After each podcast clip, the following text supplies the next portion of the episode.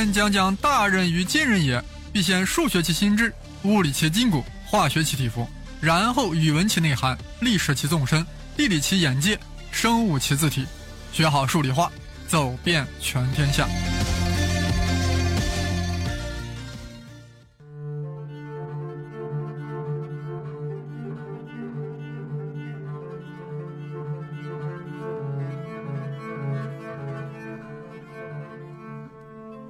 大家好，我是生栗子老师。此番是杨振宁和李政道故事的终结篇，大结局。上回已经说到二人决裂，现在要讲决裂之后的升级。李政道对杨振宁的不满，首先起源于1952年发表的那篇相变统计理论的论文署名先后的问题，搞得大家不欢而散。但物理的魅力又将二人拉在了一起。但是在1957年诺贝尔奖金颁奖仪式上。因为领奖顺序的问题，又让李政道憋了一肚子火，就差一个导火索了，彻底引爆胸中的怒火。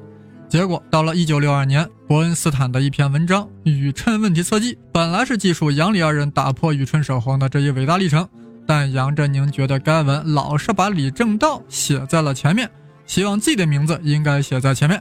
结果李政道就彻底爆了，提出了双方终结关系。杨振宁大哭一场。虽然私下不合作，但没有公开翻脸。后来，后来啊，双方为了宇称不守恒的首发权，撕得不亦乐乎，就是在争争什么？到底是谁首先提出了宇称不守恒的思想？二人的争端不断升级，那都是分阶段的。按照澳洲安迪杨的整理，可以分为七大阶段，我将之简化为五幕大戏。简单的说，就是双方互相爆料，越爆越猛，最后达到高潮。现在我们一起来看看这五幕大戏是如何上演的。第一幕，一九七一年，李政道的文章《弱相互作用的历史》正式出版。但杨振宁八年之后才看到这篇文章呀，立马就不高兴了。文章到底说什么呢？我来念上一小段。算了，还是不念了，这里面牵扯到很多专业符号呀。反正这篇文章的意思就是啊，无论是观念上的探索进展，都是我李政道主导的，是我李政道带着杨振宁做研究的。杨的贡献只是做了一些计算而已。哇塞，杨振宁一看这，直接就坐不住了。于是第二幕开始上演了。第二幕，一九八三年，杨振宁出了一本书，叫什么《论文选集》，一九四五到一九八零附评注。杨呀，给每一篇入选的文章写了一个评注，在为一九五六年那篇就是混诺奖那篇叫什么弱相互作用中的宇称守恒问题一文的评注中，他写道。到目前为止，我对与李政道的合作的经过，在公开场合一直严格的保持缄默。除了直系亲属和两个最亲密的朋友之外，我从未同其他人谈过上述关于论文的事儿。要不是在七九年的那天，我偶然看到李政道的那篇文章，我是不会把我们日记中的记录公诸于世的。现在我没办法了，我要说真相了，我要爆料了啊！于是杨振宁进行了一番爆料啊，这就引出了第三幕。一九八六年，李政道出版了自己的论文选集，来纪念自己啊六十岁了啊。其中有一篇文章叫《破缺的宇称》（Broken Parity）。李政道在其中写道：“杨振宁天生具有高度判断能力的头脑，如果我能通过具有实质性的争论推翻他的反对意见，就会使我觉得更有信心。而且他是一位出色的物理学家。宇称不守恒牵扯到物理学的所有方面。”我想杨的参加毫无疑问会扩大最后的战果，因此我表示欢迎他。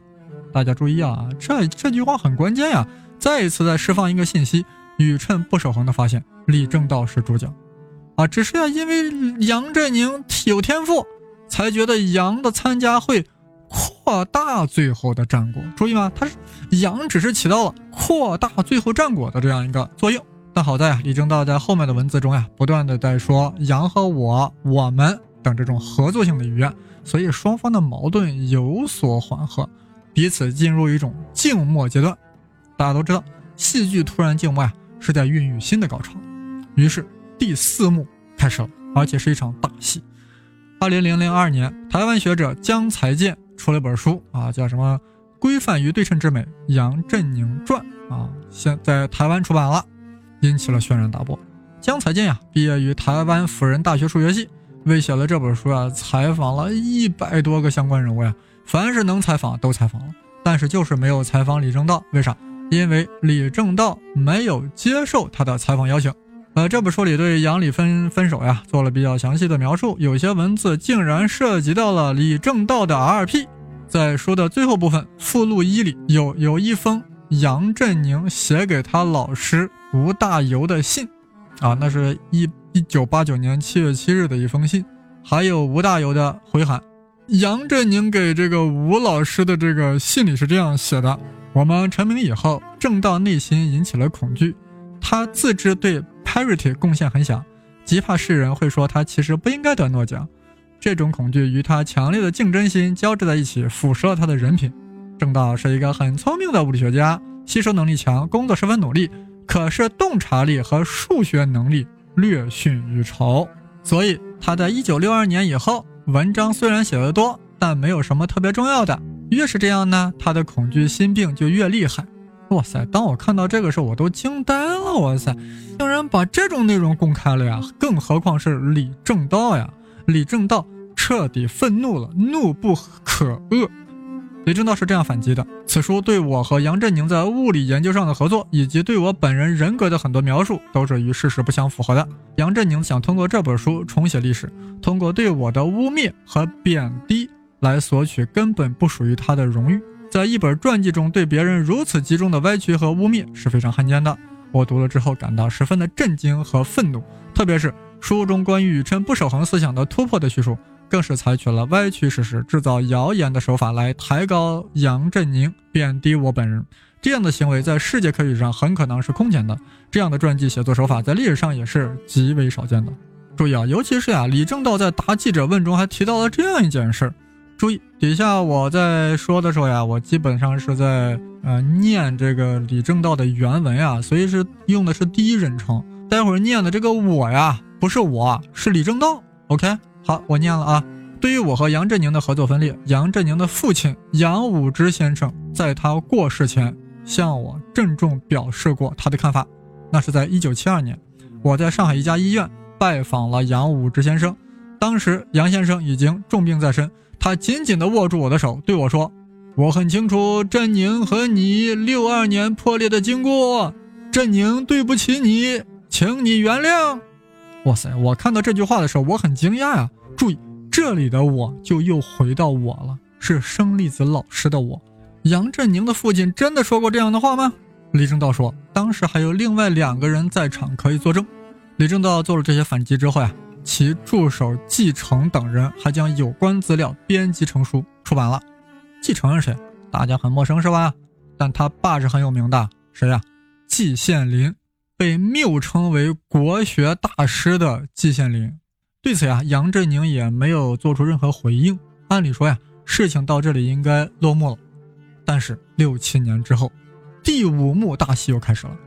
二零一零年元月，继承。出版了《李政道传》，哇，引起了普遍关注，各地媒体纷纷报道，各地小报长篇连载。不难想象，这本书的立场当然是站在李政道这一边的。杨振宁这回是实在憋不住了，马上在三月份做了回应。李政道发表了文章，文中严重指出，这本《李政道传》要么没有包括全部事实，要么是根本错误，总之是歪曲，是偏颇。我不得不做出回应，以正视听。这是杨振宁最后一次表述自己的观点，主要聚焦在三个问题：一、宇称不守恒的思想突破是谁先发现的；二、获得诺贝尔奖的文章到底是谁写的；三、两人之间的争论到底是谁挑起来的，就是说谁先开撕的。啊，这些东西啊，我建议大家也不要深究了，说不清楚的事儿。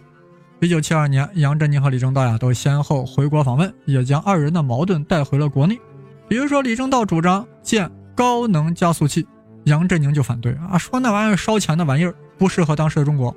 李政道主张重视基础科学，杨振宁就反对，认为当时中国应该主要搞应用科学。哎呀，周恩来都想调解二人的矛盾啊，结果发现不太可能呀，积怨太深。